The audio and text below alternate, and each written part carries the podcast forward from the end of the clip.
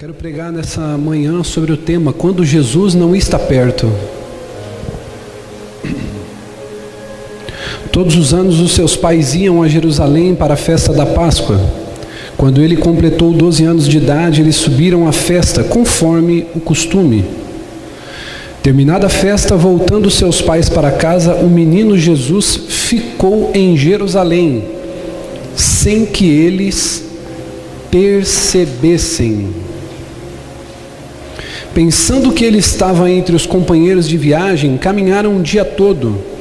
Então começaram a procurá-lo também entre os seus parentes e conhecidos. 45. Não o encontrando, voltaram a Jerusalém para procurá-lo. Depois de três dias o encontraram no templo, sentado entre os mestres, ouvindo e fazendo perguntas. Todos os que ouviam ficavam maravilhados com seu conhecimento e com as suas respostas. Quando seus pais o viram, ficaram perplexos. Sua mãe disse: Filho, por que você nos fez isso? Seu pai e eu estávamos aflitos à sua procura. Ele perguntou: Por que vocês estavam me procurando? Não sabiam que eu devia estar na casa do meu pai? Mas eles não compreenderam o que ele dizia. Então foi com eles para Nazaré, porque era-lhes obediente. Sua mãe, porém, guardava todas essas coisas em seu coração. Jesus ia crescendo em sabedoria, estatura, graça diante de Deus e dos homens. Amém. Tome seu assento, querido.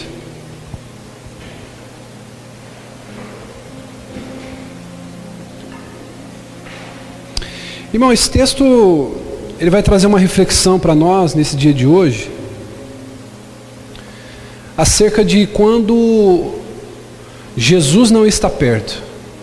Esse texto que a gente leu vai falar sobre um costume que os judeus tinham de subir a Jerusalém para celebrar a Páscoa. E a Páscoa era uma festa muito esperada pelos judeus porque ela era um marco da saída da escravidão para a liberdade. E quando o texto diz que eles vão até a festa, eles aproveitam a festa, eles desfrutam de tudo aquilo que foi proporcionado durante aquele momento. Então eles estão voltando agora para casa, eles estão voltando para Nazaré. Só que no meio do caminho eles percebem que Jesus não estava mais entre eles. Ou seja, eles haviam perdido Jesus. Agora a pergunta que eu quero te fazer: será que você, que é pai, que é mãe, que está aqui, já se sentiu culpado alguma vez por perder seu filho em algum lugar? Esses dias eu estava no shopping com a minha esposa e mais um casal de amigos que também tem um, filho pequeno do tamanho de Heloísa. E nós estávamos numa loja, é, C&A, uma loja bem grande. E nós estávamos ali acompanhando as esposas para que elas pudessem ver algumas coisas. E as crianças brincando, brincando, e daqui a pouco as mulheres vendo algumas coisas aqui. E eu e o outro pastor conversando, e quando a gente percebe, cadê as crianças? Aí eu grito, Heloísa, Heloísa, e nada dela responder. Aí o pai gritando, fulano, fulano, e nada das crianças aparecer. Aí daqui a pouco eu começo a andar pela loja procurando minha filha e quando eu percebo de longe a voz da minha esposa, chamando Heloísa também. Aí o coração já, já gela, porque eu falei, bom, ela não está perto de mim, mas ela deve estar tá perto da esposa. E só quem é pai aqui, no momento no mercado, na feira, em algum momento, sabe qual que é a sensação de perder alguém por um período de tempo. Depois eu achei minha filha. A vontade foi matar e depois ressuscitar ela, mas eu não posso fazer isso. Ela estava atrás de uma arara lá escondidinha, assim, ó, falando, pai, te trolei. Mas só quem já perdeu alguém por um período de tempo sabe o que, que é isso. Aquela sensação. Esse texto que a gente vai ler, querido, e que a gente vai explanar aqui para que a gente possa refletir nessa ceia, vai falar quando eles viajaram para essa festa. E enquanto eles voltavam para casa, depois de caminharem um dia, diga comigo, um dia de viagem. Depois de um dia de viagem, Tiago, eles percebem, André, que Jesus já não estava mais com eles. É óbvio que eu vou explorar muito essa manhã a questão de eles viajarem um dia e só depois de um dia eles perceber que Jesus não estava com ele. Isso é muito poderoso. Porque eles tinham perdido Jesus. E muitas vezes eu e você vamos caminhando nessa vida pensando que Jesus está perto, pensando que Jesus está do lado, pensando que está tudo bem. E depois de um dia de viagem, isso aqui pode ser para você um mês, um ano, dois anos, cinco anos, dez anos. Depois de um período de tempo, você olha para um lado e fala: Cara, mas cadê Jesus? Aonde foi que eu perdi Jesus no meio da minha caminhada? Agora eu quero te fazer uma pergunta: será que você é culpado de perder Jesus no meio do caminho? A primeira reflexão que eu quero fazer com você aqui é que José e Maria, eles não sabiam que haviam perdido Jesus. E é interessante que a maioria das pessoas que perdem Jesus no meio do caminho, perdão, a maioria das pessoas que perdem Jesus no meio do caminho, essas pessoas elas não têm a menor noção que perderam Jesus no meio do caminho. É quando muitas vezes você começa a negociar uma vinda no culto, você sempre foi uma pessoa muito constante. Isso fala muito da sua saúde espiritual. Pode parecer que não. Mas se você é inconstante na sua vida espiritual, no seu serviço à comunidade, na sua frequência na igreja que você congrega, isso diz muito. E talvez você era muito frequente e você parou por algum motivo. Não estou dizendo é, excepcionalmente nessa questão da pandemia agora. Muitas pessoas precisam se resguardar. Isso deve ser feito. Mas você é constante, você vem na quarta, você vem no domingo, você pega uma escola, você vem no domingo de manhã, você tem comunhão entre os irmãos. Em algum momento você começa a negociar alguma dessas responsabilidades, compromissos que você tem. E você dá continuidade, você começa a trabalhar. Você entra num curso novo, começa a estudar, faculdade, uma especialização, uma MBA, uma pós. O bispo, se está errado? Não, não está errado. O problema é que você está esquecendo Jesus no meio do caminho. O problema é que Jesus não está com você e você pensa que está com ele. O versículo 41 que a gente leu: Todos os anos, seus pais iam a Jerusalém para a festa da Páscoa. Todos os anos, ou seja, era algo costumeiro, comum entre eles. Quando ele completou 12 anos de idade, eles subiram à festa conforme costume. Terminada a festa, voltando seus pais para casa, o menino Jesus ficou em Jerusalém, sem que eles percebessem. E essa é a questão. Quantas vezes Jesus ele sai das nossas vidas, nós perdemos Jesus, ele permanece lá no mesmo lugar. Só que a questão é que ele se perde sem que a gente perceba. E a gente continua com as nossas rotinas, nós continuamos com o trabalho, continuamos com o estudo, continuamos com a escola. Muitas vezes continuamos com todas as atividades, mas perdemos Jesus. Talvez com um olhar mais crítico, é fácil você e eu olharmos para José e Maria e criticar ele por ter perdido Jesus. Vai falar assim: nossa, mas como é que eles fizeram isso? Como é que eles tiveram coragem, capacidade de perder Jesus? Mas a verdade é, querido, que a maioria das pessoas perde Jesus sem nunca perceber que perderam ele. É quando você decide negociar o teu chamado com Deus, a tua vida com Deus pelas coisas desse mundo. Quarta-feira, irmão, foi um culto incrível. Fazia tempo que a gente não tinha uma medida daquela. Há quem pense de maneira carnal, aqueles que estão mais é, é, suscetíveis às inclinações desse mundo, que foi uma palavra dura pregada pelo pastor. Não foi isso. O Senhor nos deu uma medida nessa quarta-feira e foi uma medida mais forte. Fazia tempo que a gente não tinha cultos como aquele. O Senhor nos deu uma medida mais forte. Essa quarta-feira foi algo muito poderoso. E a gente falou sobre o amor ao mundo. E quantas vezes, querido, a gente perde Jesus sem perceber que a gente o perdeu quando eu negocio. Quando eu sei que eu não devia estar numa roda de amigos, mas que eu vou estar. E Jesus não vai me acompanhar até aquela roda de amigos. Jesus não vai me acompanhar até aquele negócio que ele sabe que eu não devo fazer, mas que eu insisto e eu vou lá. Jesus ele já não está mais. Eu perdi Jesus. Mas a impressão que dá, olha só isso aqui agora é muito poderoso. A impressão que dá é que Jesus ainda está comigo. A impressão que dá é que Jesus ainda está comigo. Só que eu já o perdi e não percebi. E tem coisas na nossa vida que é muito difícil a gente mudar quando a gente não percebe que aquilo está acontecendo. Preste atenção nisso. Como que você vai convencer de uma pessoa que ela tem que emagrecer se ela não se sente cheinha? Só olha para ela no espelho, ela põe a roupa dela e está se sentindo bem. Como que você vai convencer essa pessoa que ela precisa perder peso? Como que você vai convencer uma pessoa que ela precisa tomar uma medicação se ela não sabe que ela tem uma enfermidade? Então a grande questão nessa manhã não é você ser convencido pelo pastor que prega para você aqui que você precisa mudar de vida. A questão nessa manhã é aonde você tem esquecido Jesus. Aonde que você perdeu? Aonde que você fez alguma negociação com você mesmo para que você pudesse falar, não, Jesus pode vir até aqui, daqui para lá eu vou sozinho. Então é difícil consertar alguma coisa na nossa vida ou mudar alguma coisa nas nossas vidas quando a gente não está ciente do problema. Até então, observe comigo que José e Maria estavam voltando para casa normalmente. Quantas pessoas estão vivendo a sua vida normalmente pensando que Jesus está com ela ainda? Não é uma, não é duas, são milhares de pessoas que estão vivendo suas vidas normalmente. Jesus já não está mais entre elas. Só que a pessoa vive a vida normalmente, porque ela está com a falsa sensação. Isso aqui é muito poderoso, diga comigo, falsa sensação.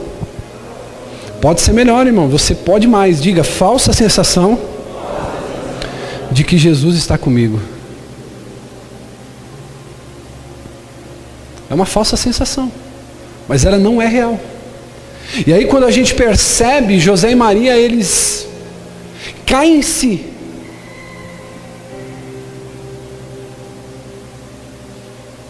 Quando eles caem em si, eles olham para o lado, olham para o outro, e aí vem aquele vazio dentro do coração dizendo, calma aí, mas a gente estava fazendo esse tempo todinho a viagem, pensando que Jesus estava aqui. Aí a pergunta que não quer calar, cadê Jesus? Aonde está Jesus?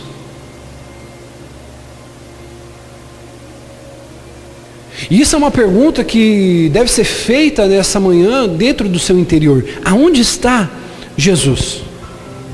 Sabe qual foi o erro de José e Maria? Eles presumiram que Jesus sempre estaria lá. O versículo 44, a parte A do versículo diz assim, ó. Abre aí, 2,44, Lucas 2,44, vai riscando na sua Bíblia aí, vai estudando junto comigo. Pensando que ele estava entre os companheiros de viagem caminharam um dia todo. Ou seja, qual foi o erro de José e Maria? Eles presumiram de maneira equivocada que Jesus estaria lá. Ou seja, eles continuaram as suas atividades, pastora Cláudia, acreditando que Jesus estava. O que eu mais ouço das pessoas, redobre sua atenção e olhe para mim agora. O que eu mais ouço das pessoas quando eu vou falar e conversar com elas, discipular, orientar, aconselhar é: Bispo, mas eu sei que Jesus está comigo. E isso aqui é muito forte, muito poderoso. Eles presumiram, oh não, Jesus está com a gente, mas Jesus já não estava. Só que eles estavam com uma falsa expectativa. Eles presumiram que Jesus estava no meio deles. Agora olhe isso aqui, redobre sua atenção. Tem muitas pessoas que acreditam que porque entraram num relacionamento com Jesus no passado, Há um ano atrás você aceitou Jesus, há cinco anos atrás você entregou sua vida a Jesus, há dez anos atrás você se entregou a Jesus, ele nunca vai perder Jesus. É aquele tipo de pessoa que tem garantia na salvação por causa de uma oração e de uma levantar de mãos que ela fez. Não, eu entrego minha vida a Jesus. Então tem pessoas que elas estão construindo na sua mente a falsa sensação de que porque um dia entregaram sua vida a Jesus, Jesus nunca mais vai se perder na vida delas, independente das escolhas que elas fizerem.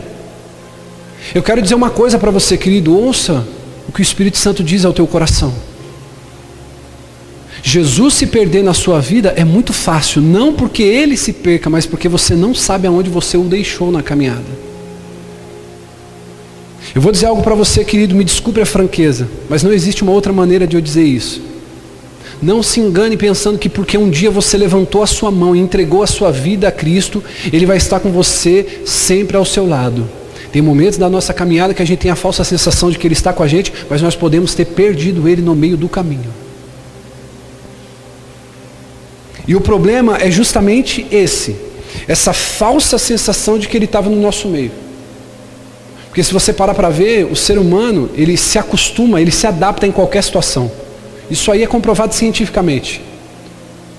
O ser humano se adapta em qualquer situação. Você vê casos de pessoa que sobrevive cinco dias depois de um desabamento. Pessoa sem água, sem comida, sem equipamento nenhum, soterrada, só com um fiozinho lá de, de, de, de, de circulação de ar. A pessoa fica cinco dias. Quem já viu alguma reportagem assim? O ser humano ele é adaptativo, ele vai sobrevivendo. Você já viu pessoas que sobrevivem a abuso? Vivem num relacionamento abusivo?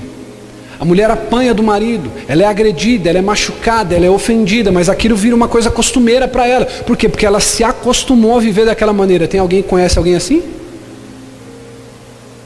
A pessoa ela se acostuma a viver, o ser humano ele é adaptativo. E muitas vezes nós precisamos fazer uma reflexão, como nessa manhã, para pensar se a gente não está se adaptando a uma vida sem Jesus. Isso aqui agora pode machucar algum dos senhores e senhoras, mas eu queria pedir permissão. Eu posso dizer isso, sim ou não? Talvez você está adaptado à sua vida religiosa, mas a sua vida religiosa é sem Jesus.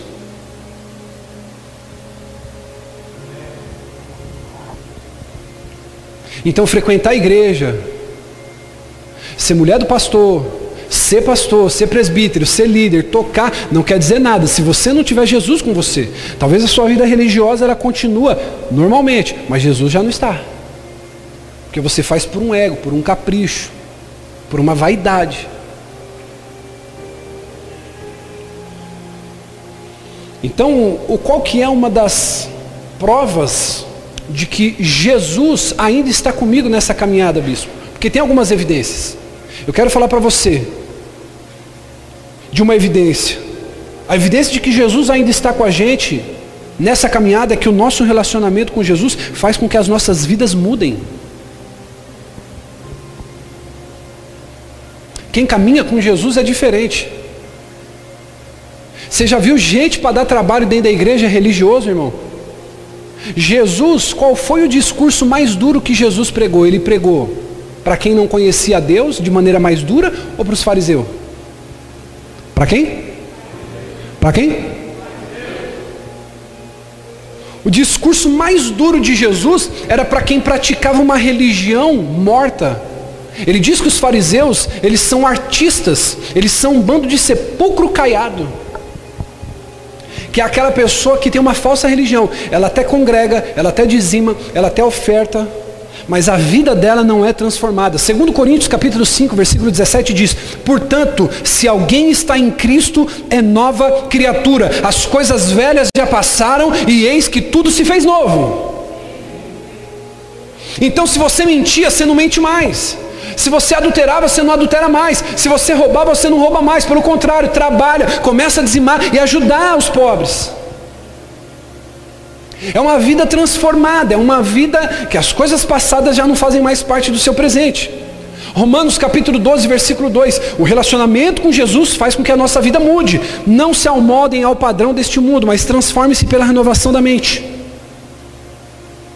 Para que sejam capazes de experimentar a boa, agradável e perfeita vontade de Deus. Então esse é o problema. A gente vai caminhando, caminhando, caminhando com a falsa sensação de que Jesus está conosco.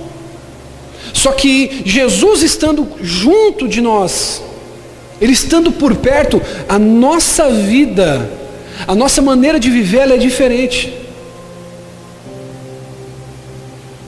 Agora qual que é o problema? Por que, que José e Maria perderam Jesus? Escute isso. Por que, que José e Maria perderam Jesus? É o mesmo motivo pela qual eu e você e milhares de pessoas enfraquecemos o nosso relacionamento com Deus, porque eles se distraíram. Irmão, eu quero que você entenda agora e abra o teu coração. Isso aqui é uma parte sua, eu não posso fazer isso. A Bíblia diz que não é por força e nem por violência, mas é pelo Espírito. A minha parte eu fiz, eu me preparei, eu busquei, eu pedi a Deus que me direcionasse. A sua parte agora é você dizer: Senhor, eu quero abrir meu coração para essa palavra cravar nele. Escute isso. José e Maria se deixaram distrair. Versículo 44 de Lucas 2. Pensando que ele estava entre os seus companheiros de viagem, caminharam um dia todo. Eu queria que você colocasse para mim aqui. Eu quero fazer uma exegese breve nesse texto. Isso, está ótimo, filho. Pode deixar aqui, tá bom? Pensando, olha para cá, olha para cá, pensando que ele estava entre os companheiros de viagem, caminharam o dia todo, diga comigo, o dia todo. Aí agora parte B do versículo. Então começaram a procurá-lo entre os seus parentes e conhecidos. Agora a pergunta que eu quero te fazer, por que, que demorou tanto para José e Maria perceber que tinham perdido Jesus? Porque eles estavam distraídos, procurando Jesus em lugares aonde ele não estaria. Procurando Jesus em lugares aonde ele não se manifestaria. Procurando Jesus em lugares aonde ele não se revelaria. Então você observe, querido, que eles estavam distraídos. E o problema da distração é essa, que muitas vezes nós vamos tentar procurar em lugares aonde ele não vai estar. E eu preciso dizer uma coisa para você, querido, olhe para mim e redobre a atenção. A Bíblia é muito clara em dizer: buscar-me-eis e me achareis quando buscar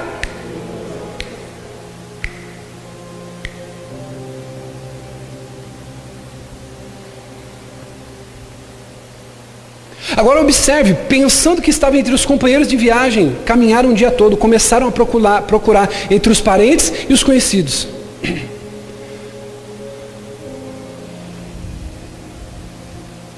Eles estavam distraídos com os companheiros de viagem. Eles estavam voltando, voltando à festa, sim ou não?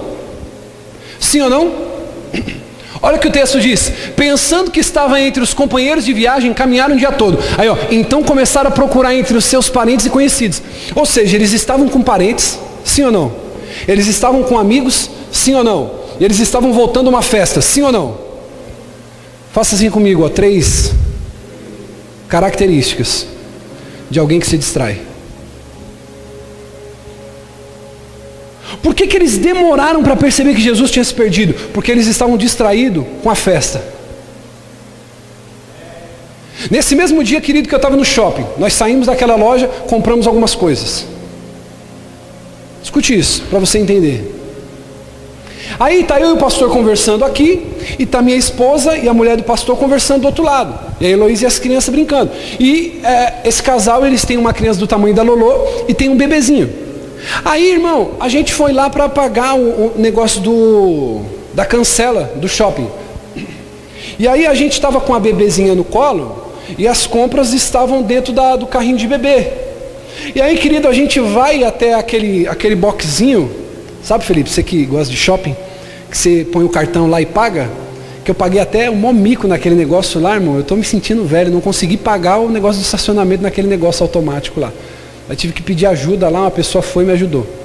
A gente foi lá, irmão, pagamos tudo, estamos indo, estamos indo. Estamos em direção aos carros lá, conversando, e olha, não sei o que, e papai, Deus não sei o que e tal, pá. Irmão, daqui a pouco, quando a gente olha, a esposa do pastor fala, gente, cadê o carrinho da bebê? Cadê as compras? A gente já estava próximo do carro, quando a gente olha lá atrás, a gente esqueceu no guichê o carrinho. Para pastor isso aí não é muito difícil, né, irmão? Mas agora, por que, que eu estou trazendo essa ilustração para você? Por que, que aquele carrinho foi esquecido? Porque eu acabei me distraindo, conversando. Existem três distrações aqui nesse texto. Diga, os amigos, a família e a festa. Será que em algum momento você já se distraiu e perdeu Jesus porque alguém na tua família foi uma distração? Eu posso falar isso aqui? Isso aqui vai parecer que é indireta, mas não é indireta não, irmão. É uma direta logo direta, amém? Posso falar? Não se ofenda comigo, irmão.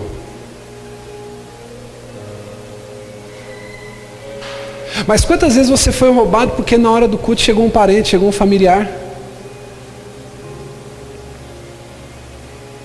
Ou na hora de um compromisso sério? Irmão, se você tem um compromisso com um oficial de justiça, compromisso com o desembargador, com o advogado, e chega um familiar seu, você vai falar o quê, ó querido? Fica aqui um pouquinho ou vamos comigo. Sim ou não?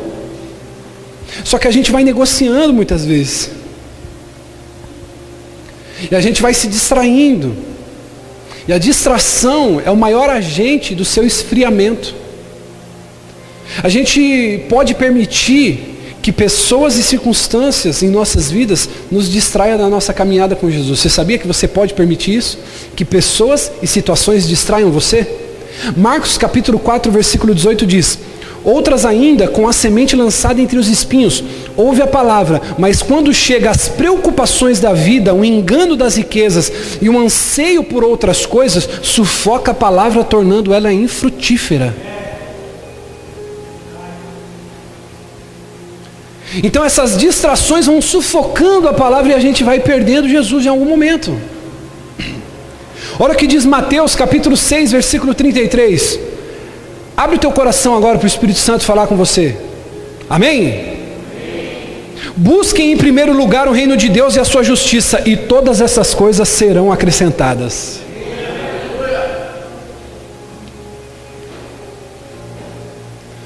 Então, pessoas e circunstâncias distraem você e você pode perder Jesus. Você sabia que até mesmo as coisas boas podem te distrair na sua caminhada com Jesus? Lucas capítulo 10, versículo 38. Olha o que diz. Lucas 10, 38. Caminhando Jesus e os seus discípulos chegaram a um povoado onde certa mulher chamada Marta recebeu Jesus em sua casa. Maria, sua irmã, ficou sentada aos pés do Senhor, ouvindo a palavra. Marta, porém, estava ocupada com muito serviço. E aproximando-se dele, perguntou: Senhor, não te importas que minha irmã tenha me deixado sozinha com o serviço? Diga para ela me ajudar. Respondeu o Senhor: Marta, Marta, você está muito preocupada e inquieta com muitas coisas. Todavia, apenas uma é necessária. Maria escolheu a boa parte e não será tirada.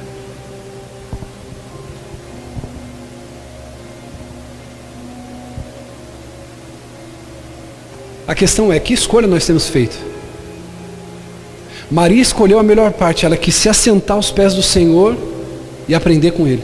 Marta estava ocupada. Era legítima a preocupação de Marta? Sim ou não, irmão? Ela tinha que servir o convidado? Sim. Ela tinha que limpar a casa? Sim. Ela tinha que fazer os afazeres? Sim. Mas Jesus está falando assim: Maria foi escolher, ela fez uma escolha sábia e não vai ser tirada dela.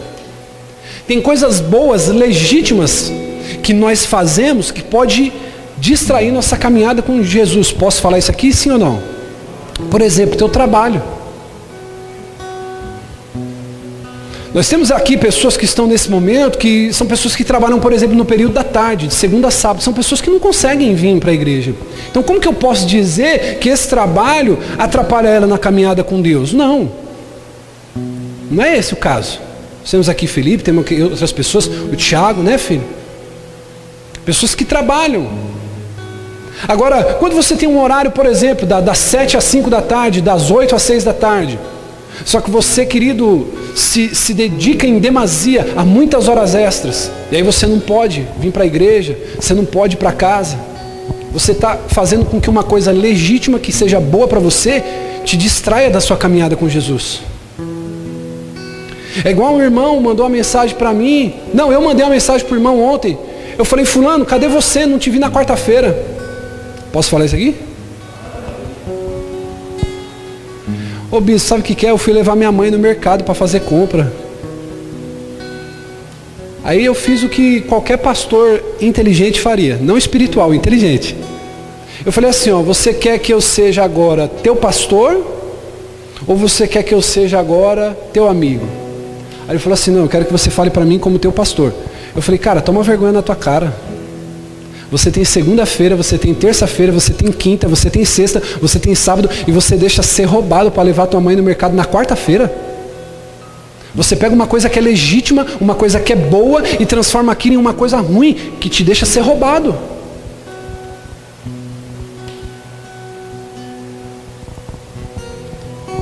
Então a gente pode permitir. Só que o bom de tudo isso é que mesmo que Jesus tenha se perdido na sua vida, Wesley, mesmo que Jesus tenha se perdido na sua vida, Juliano, Eduardo, Felipe, Andressa, Everton. Mesmo que Jesus tenha se perdido, eu vim aqui, querido, para dizer para você, antes da gente participar da ceia, que mesmo que ele haja se perdido, ele pode ser encontrado. Só que a grande questão agora é, sabe o que vai ser a diferença, Everton, na vida de todos que estão aqui, Janaína? É que tem algumas pessoas que vão procurá-lo e outras vão continuar vivendo como se nada tivesse acontecido.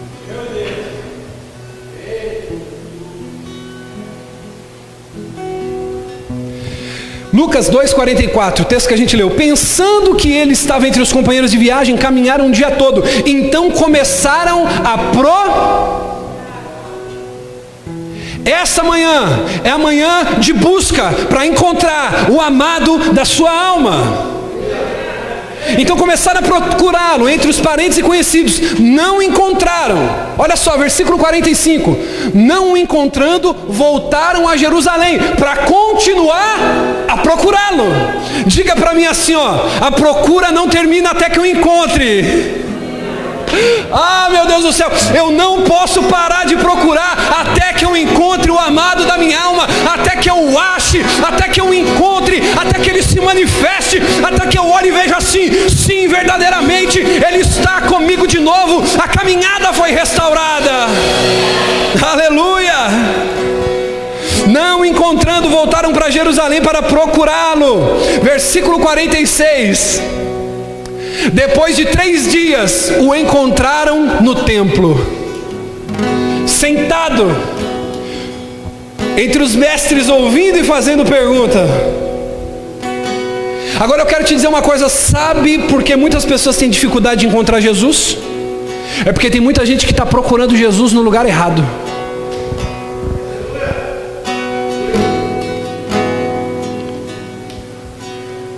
Ei, Jesus é encontrado quando eu e você procuramos no lugar certo. Jeremias 29, 13. Anote isso e nunca mais esqueça. Vocês me procurarão e me acharão quando me procurarem de todo o seu coração. Irmão, eu sinto um perfume aqui, irmão. Isso aqui, eu não sou pregador itinerante, eu sou seu pastor. Eu sinto um aroma diferente nessa manhã aqui, irmão. Eu sinto que Jesus está deixando um rastro para aqueles que querem procurar, procurá-lo, segui-lo e o encontrá-lo. Quem está disposto nisso nessa manhã? Sabe por que, que eu vou achar Jesus, pastora Cláudia? Sabe por que, que eu vou achar Jesus, Felipe? Porque ele não está se escondendo, ele só está esperando ser achado. Ele não está escondido de você. Ele só está falando: Ei, eu estou aqui, você me deixou no meio do caminho. É só você voltar que eu vou estar tá aqui. 1 Timóteo capítulo 2, versículo 3.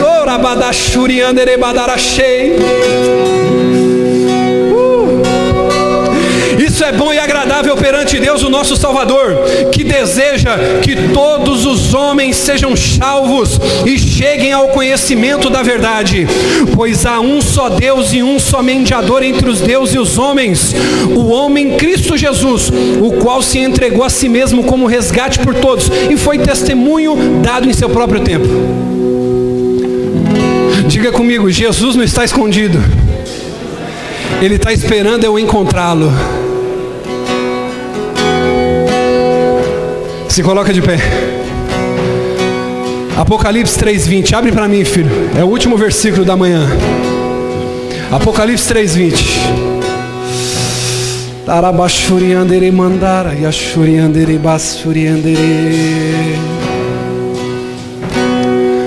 Bispo Jesus está escondido, sim ou não?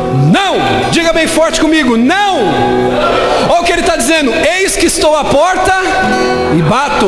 Se alguém ouvir a minha voz e abrir a porta, entrarei, cearei com ele, ele comigo. Eu quero dizer uma coisa para você, irmão: Jesus não está escondido, ele está esperando você. Ele está esperando você.